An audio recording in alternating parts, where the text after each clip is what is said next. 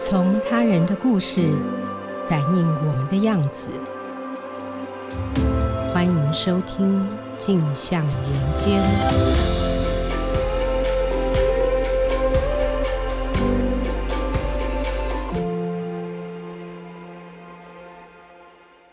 各位听众，大家好，欢迎收听由静好听与静周刊共同制作播出的节目《镜像人间》。我是静周刊人物组记者王思涵。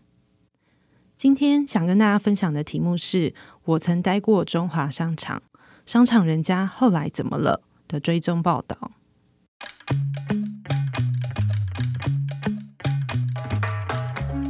过去一个月，不知道大家是不是跟我一样，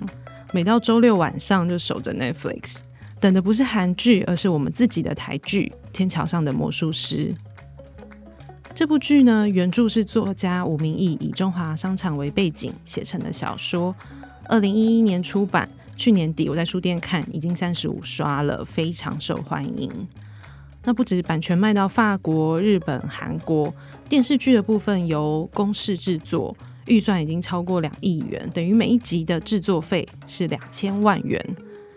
一集两千万对美剧、韩剧来说可能没什么，但在台剧已经创新纪录。那尤其在汐止片场复刻的场景，简直是把中华商场盖回来。还没开播，那时候就引起非常大的话题。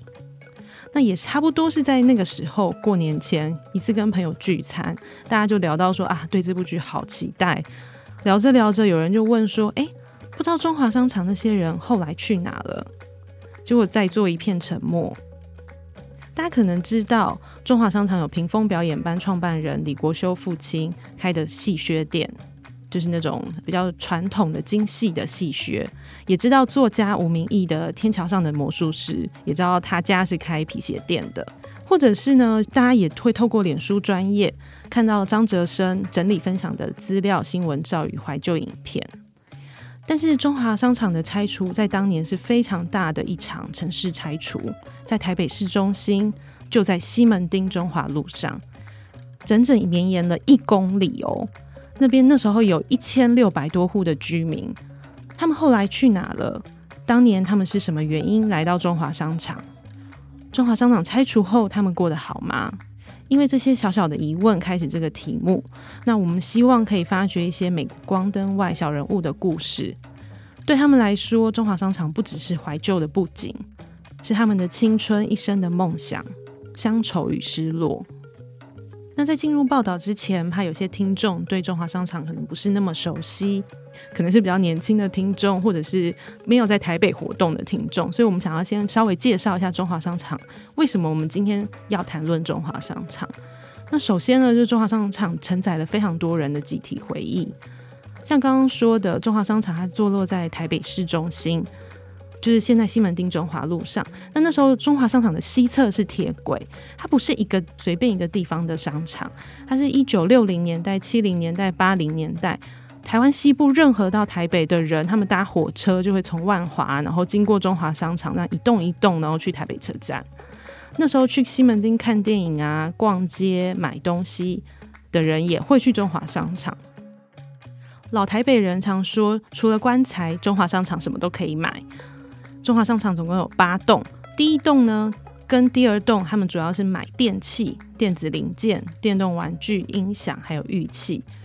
比如说最近那个《天桥上的魔术师》里面会提到的那个爱华随身听，就是在当时的第一栋跟第二栋买。那第三栋到第六栋吧，就是仁爱信义栋，可以定制西服、买唱片、吃锅贴啊、吃烤鸭、喝茶或算命。非常的热闹，尤其是第五栋。那最后两栋呢，其实可以买一些军用品，什么菲菲军警用品店，然后专用的戏服、戏靴，还有一些定制奖章。所以其实非常多人对中华商场的回忆是买东西，它是一个大型的购物商场。第二点，其实很独特的是它的住商混合的景观。就中华商场有八栋，那每一栋大概三层楼高。原来呢，一楼是店面，二三楼是住家。是，一九七零年代那个天桥盖好以后，就带动了人潮，所以整个二楼也变成了店家。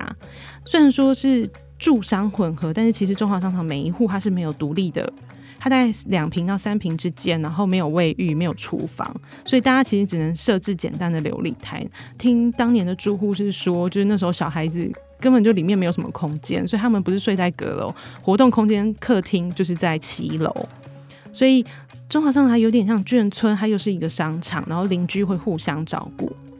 那第三个关于中华商场比较有趣的地方是，大家提到中华商场会感到一种历史的唏嘘跟惆怅。中华商场是一九六一年说建就建，然后一九九二年说拆就拆，它存在的时间只有三十一年。那中华商场存在的不只有一九四九年跟国民党政府来台的老兵。当年就是在铁道边聚集了各时期，然后各地来的讨生活的穷苦人，因为没有钱、没有落脚的地方，所以才会在铁路边那那样子搭起违建，在那边讨生活。所以里面除了一些呃外省老兵，还有很多中南部上来的客家闽南族群。那最后，其实如果要说中华商场是一个大型商场，啊其实它是更关于庶民，然后也是关于手工业的。做这个采访的时候，看了很多资料，然后就看到作家韩良露啊、陆耀东啊等等的作家就提到中华商场，他们都会提到点心世界、馅饼粥、清蒸牛肉馆的牛肉蒸饺，这些都是一些很亲民的小吃，不是我们一般讲到眷村菜比较高级的餐厅，都是几块钱就可以温饱的小食店。那人们到中华商场买东西，除了可以一次买齐之外，也是因为中华商场买东西比较便宜。然后聚集在那边的产业有手工业啊，就是定制制服、修理喇叭、电脑、皮箱、唱片等等，这些都是比较要被淘汰的。所以，其实，在找受访者的过程中，我们常被拒绝的原因就是他们会说：“哎，这行业都已经快没了，你写这个做什么啊？你采访这个要干嘛啦？就是我们都也都快要被淘汰了，这样子。”但是我们还是尽量找到了五个过去没有报道过的案例。今天想要跟大家介绍的是大家可能最有感觉的唱片业跟西服业。那第一个案例呢，是新兴唱片的王小姐，新是新旧的新。第一次注意到这个人是看到真颜社的创办人，也是台湾流行音乐的推手，前台北市文化局局长倪崇华，大家都叫他倪桑。那他有一次在接受采访的时候，他就提到说，他小时候在中华商场，就是学生时期，他都会跟一个新兴唱片行的王小姐借 Billboard，就是那个西洋流行音乐告示排行榜的杂志。他就说，他那时候都会去找这个王小姐，就是跟他混熟一点，他就会借这个杂志给他。那那篇报道，他就提供了非常多王小姐当时的黑白照。王小姐看起来就眼睛圆圆的，非常清秀，有点像翁倩玉。那我就很好奇，想说，嗯。好像是一个蛮有故事的人，就搜寻了一下，就发现哎，不止倪崇华很怀念这一位新兴唱片的王小姐，剧场导演赖声川，他之前也曾经提过，就他在中华商场的时候，他都会去跟一个新兴唱片的一个女店员买唱片，他也形容哦，他说他很酷，然后模样又标致。然后他就形容说，他怎么每一次，比如说他们去那边要试听，王小姐就会熟练的取出唱片，然后放上唱盘，然后从最吸引他们的地方开始播放。因为太好奇了，我就在网络上疯狂的搜寻，因为那是毕竟是好几十年前的事。没想到真的在脸书上被我找到这位王小姐，她叫做王云梅，云朵的云，梅花的梅。因为中华商场现在也不在了，所以我们就跟王小姐约在西门町的老店丰大咖啡。那时候我看到照片的他是二十出头，我们跟他约的时候他已经七十一岁了。那七十一岁的他就是远远的走来，虽然已经过了五十年，但是一看就知道是他。然后他提着一个法国的手袋，一身就是很有气质的淡银灰色的毛衣，然后笑盈盈的这样走来。然后仔细看他的手上首饰是丹麦乔治杰森的，他的头发是紫红色利落的短发，这个是他自己染的。因为是第一次面对媒体，他非常的腼腆，非常的害羞。但因为那时候我们在一楼咖啡店采访，就太吵，临时想要借二楼，他就立刻以那种很道地、很优雅的台语去帮我们跟老板打通关。然后那个老板也还记得他，说：“哎，你怎么就顾不来这样子？”然后我们其实一开始会以为看照片啊，或看他的谈吐，会以为他是什么书香世家的大家闺秀。然后后来采访才知道说，啊，原来他是出生在万华，就是离西门町很近。但那时候因为母亲改嫁，然后她是长女，太多兄弟姐妹要养，所以他就没有机会升学，然后就到中华商场工作。他一开始呢，先在一丈开的力哥唱片行，可能对音乐界比较熟悉的人也会记得，这是一个很。就是从日剧时期就开始非常有名的唱片行，然后他从销售员做起。那王云梅她本身是很会念书的，虽然说她没有继续升学，但她在店内就跟淡水工商的哥哥就学了英文啊，因为她英文很好，所以又被推荐到中山北路的一间叫做大同图书的书店，开始卖外国唱片跟杂志。那个时候美军还没有撤退，所以整个中山北路是聚集非常多的外国人。那没多久呢，她那么年轻哦，才十几岁，又被挖角到新兴唱片。一九七零年代其实是美国告示牌刚在台湾非常火红的年代。那时候全台湾还没有正版的唱片，其实就是很多翻版的唱片。全台湾有超过半数的唱片都是在中华商场卖出。中华商场刚刚提到说有八栋嘛，最长的第五栋也是最热闹的第五栋，是从武昌街到成都路。第五栋呢，一楼有哥伦比亚、米高梅、星星、松竹等，就是大型的唱片行。然后人来人往，那时候要找霹雳布袋戏啊、京剧，或者是要买文夏的唱片，或者是日文歌、西洋流行乐曲等等。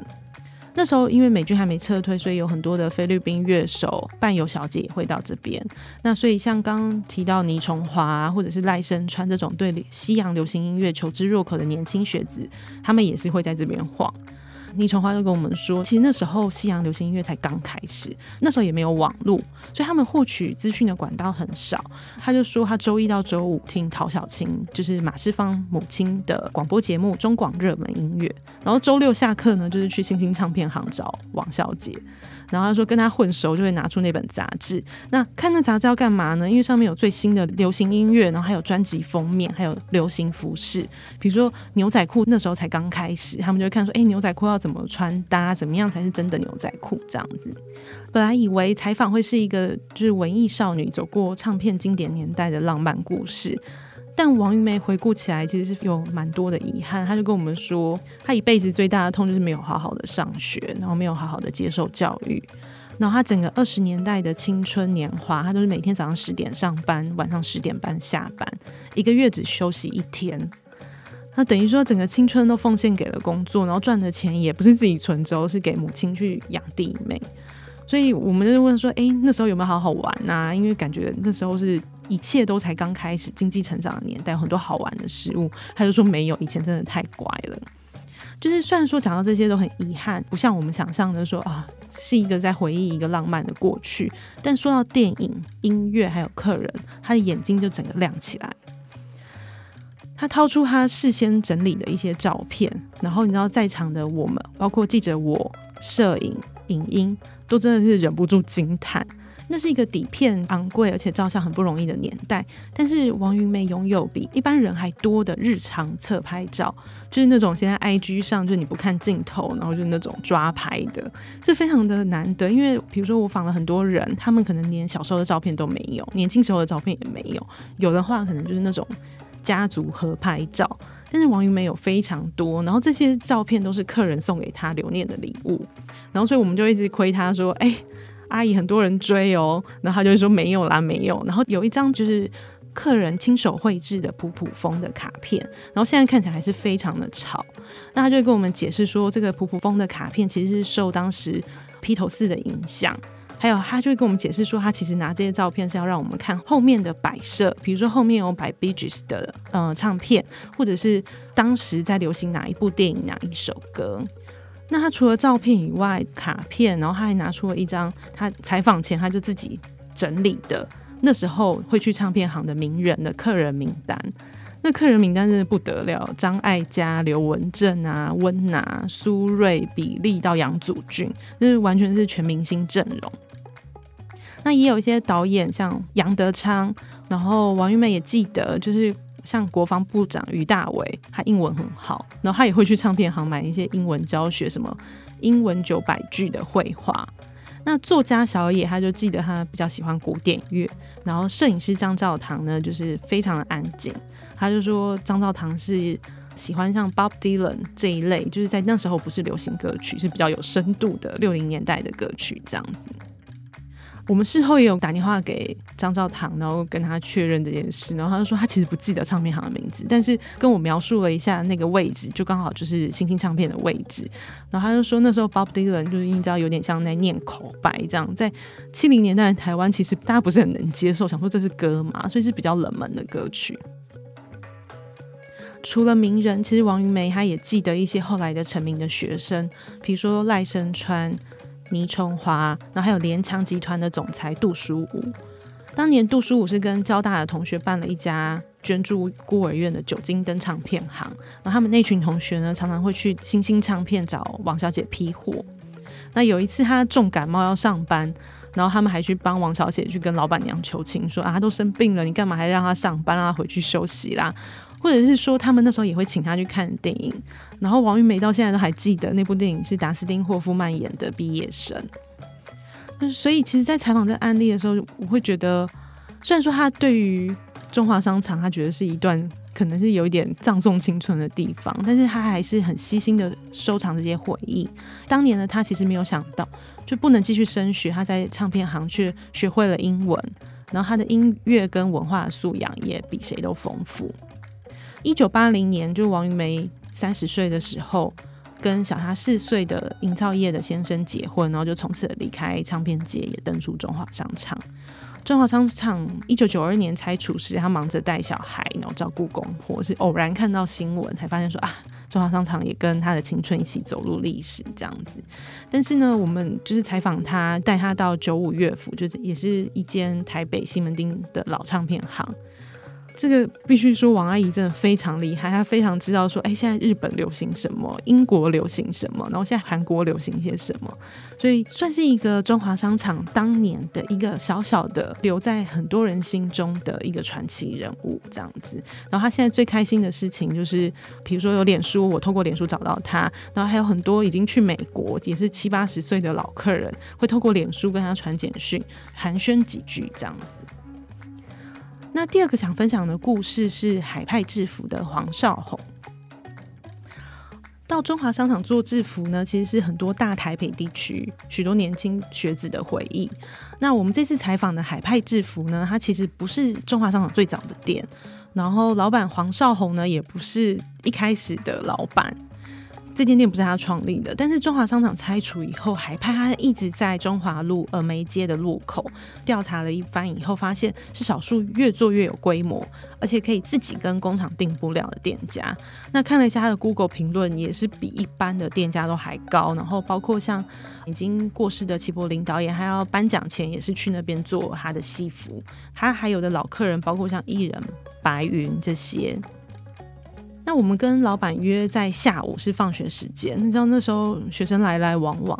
黄绍宏真的超厉害，他只要看到北一女的学生只是穿体育服哦，他就说你是一队的吼，三分队，哎，帮我跟你们的队长问好。然后或者是说有，比如说某一间台北高职的学生说他裙子想要做短的，然后他就说，哎，可是你们学校教官会抓，你确定要这么短吗？对于学生要做制服的生态，然后还有对于学生的状态都非常的了解。我们看他在就是拿那个卷尺咻咻咻，很快的，就是真的大概不到两分钟就可以把学生全身上下的尺寸都报完这样子。其实黄少红的故事是一个关于新竹竹东乡下的少年，然后怀着一个台北梦的故事。刚刚提到的王云梅是一九八零年代登出中华商场。黄少红呢，是一九八零年代才来到中华商场。那他其实是算是客家人，然后他在新竹放牛高中毕业以后，他爸爸就给他几个方向，就说：“哎，既然你不会念书，那你就去帮人家修车，要么去帮人家开卡车，或者是呢，就有一个姻亲的舅舅在台北开西装店。”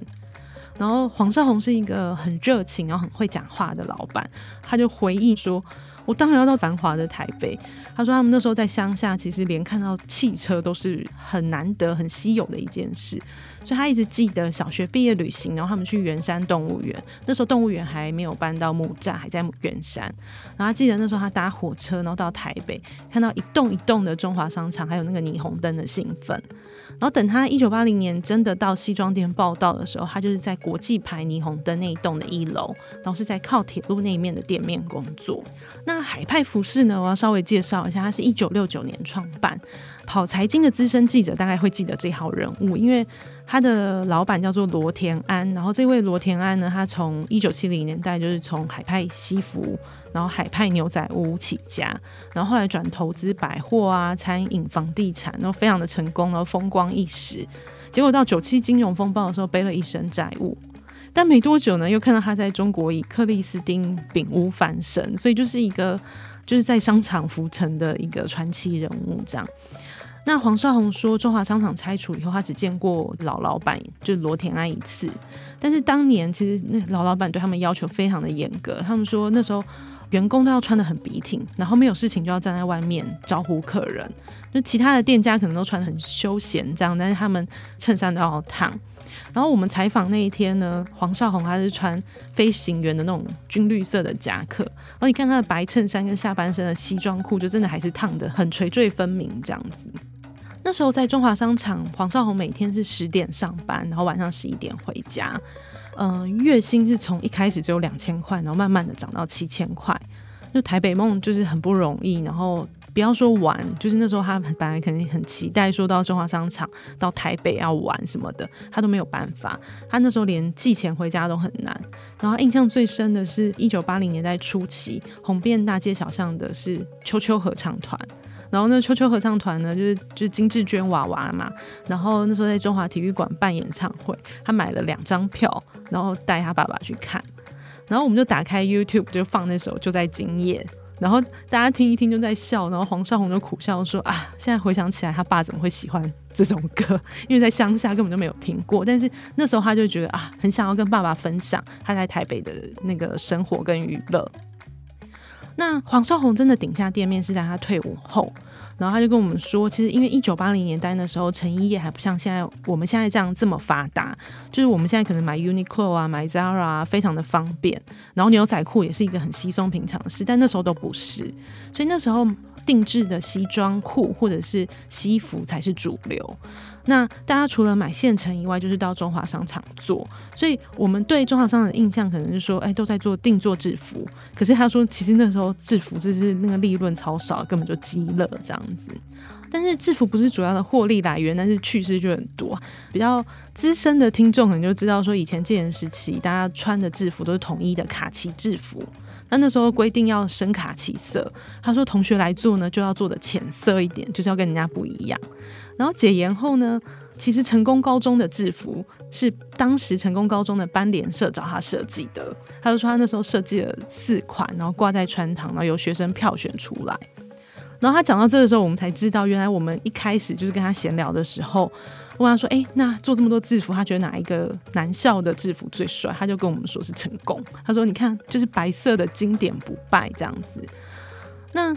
其实黄少红已经不太记得，就是每一个时期，因为你知道做制服都会有不同时期不同的流行，他不太记得那个时间点。但他印象很深刻的是，一九八零年代他刚到台北的时候，那时候流行喇叭裤跟马靴，然后接着呢是炮裤跟打折裤，再来呢是老爷裤、A B 裤跟垮裤。我就记得我高中的时候，那时候我们运动裤都一定要做垮裤，你知道那个热舞社都要宽松，这样才帅。然后他就说这阵子呢，其实受寒风影响，就是又回头流行 A B 裤呢。但是呢，A B 裤不是以前的 A B 裤，我是要九分窄版。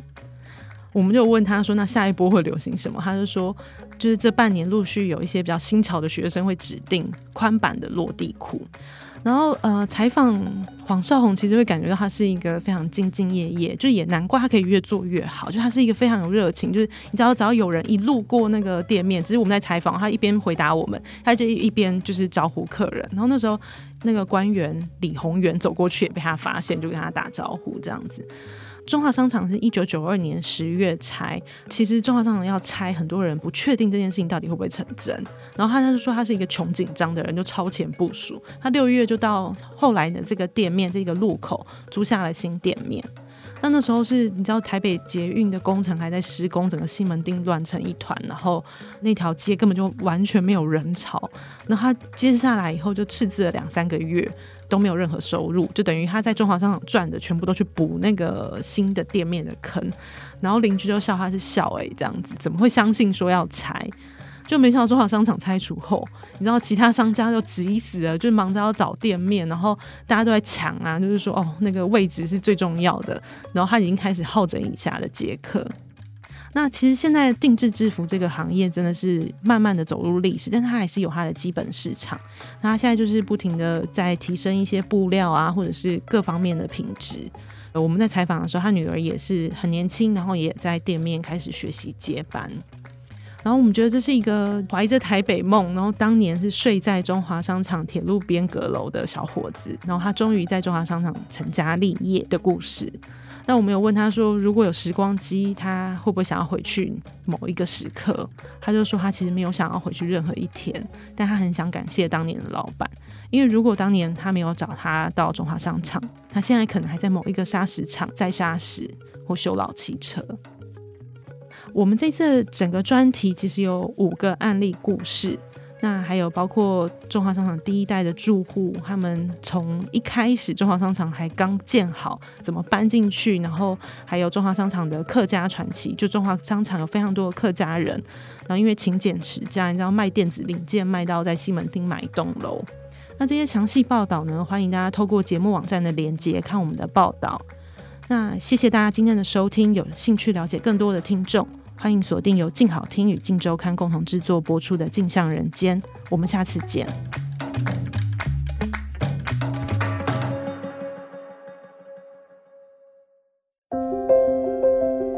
想听爱听，